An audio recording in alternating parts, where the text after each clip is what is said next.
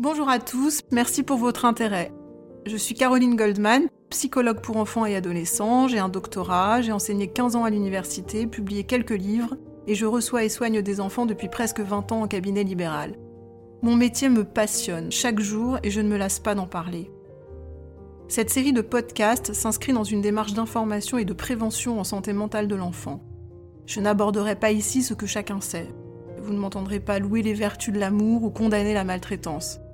Ces vérités me semblent aujourd'hui admises par tous, je m'en réjouis, et je pense n'avoir rien à apporter dans ces registres. Mon objectif est ailleurs et il est double.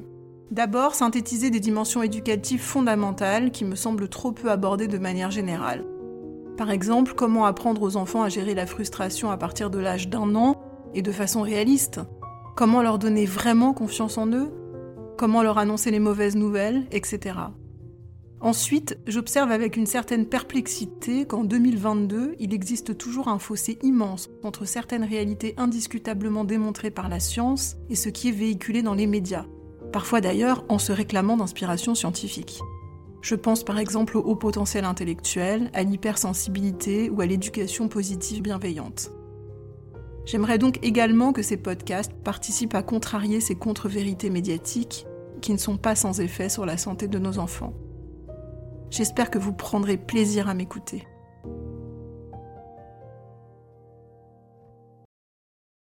Les dangers d'Internet à lire avant l'entrée en sixième.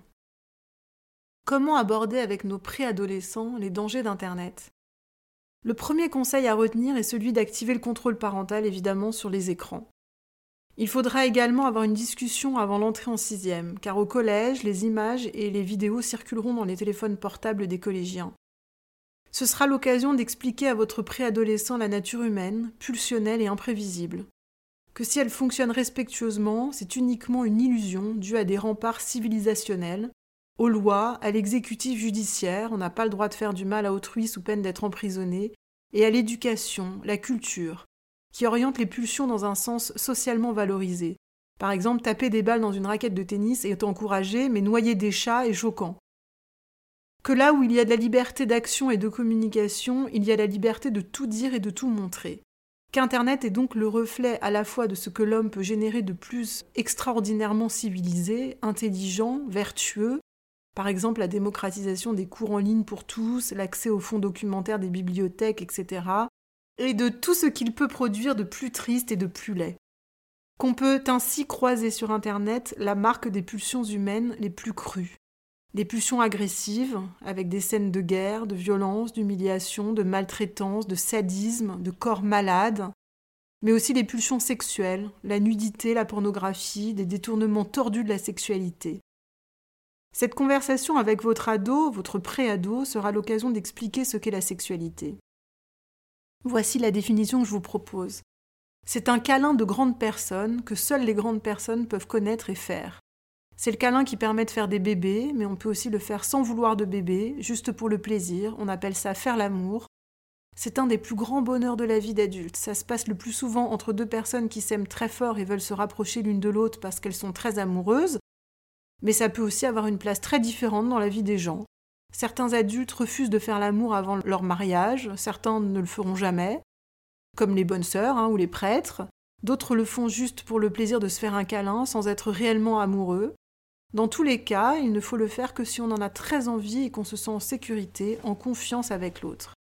En général, ce câlin est fait entre un homme et une femme, il n'y a que comme ça qu'un bébé peut être fabriqué, mais il arrive qu'il soit fait entre deux hommes ou entre deux femmes, et ça s'appelle l'homosexualité.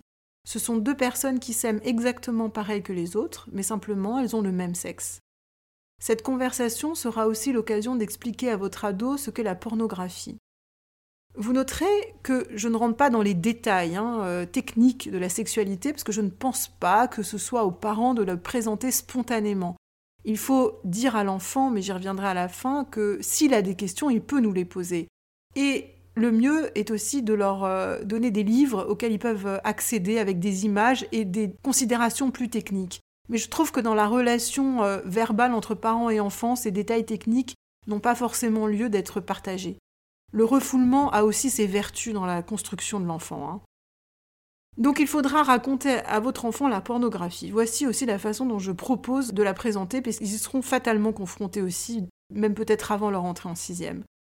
D'abord, je leur dirais que cette industrie est composée de commerçants qui gagnent leur vie en filmant euh, d'autres gens tout nus en train de faire l'amour, mais d'une façon très particulière, qui est assez brutale.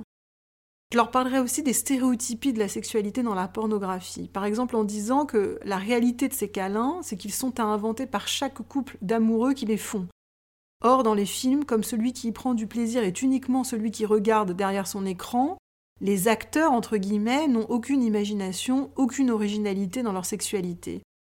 Ensuite, je leur parlerai de l'image soumise de la femme qui apparaît comme le réceptacle silencieux des fantasmes de l'homme, je leur parlerai aussi de la pauvreté des relations humaines et des sentiments qui diffusent, de la détresse aussi qu'il y a systématiquement dans la vie affective de ces actrices qui, comme les prostituées, ont toujours vécu des traumatismes dans leurs enfances, des manques affectifs terribles et n'ont ainsi jamais appris à prendre soin d'elles, à se traiter dignement, car on imagine évidemment la violence de leur exposition publique pour leurs entourages. C'est bien de parler avec l'enfant de tout ça.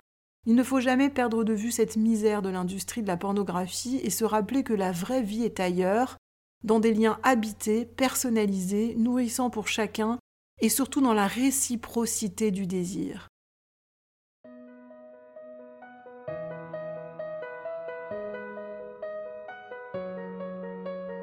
En conclusion, même s'il est tentant, à l'aube de l'adolescence, d'aller explorer la nudité des corps et jusqu'où les pulsions humaines peuvent aller, il est important que votre grand enfant ait à l'esprit que la violence de certaines images peut effracter son monde interne et créer des chocs douloureux.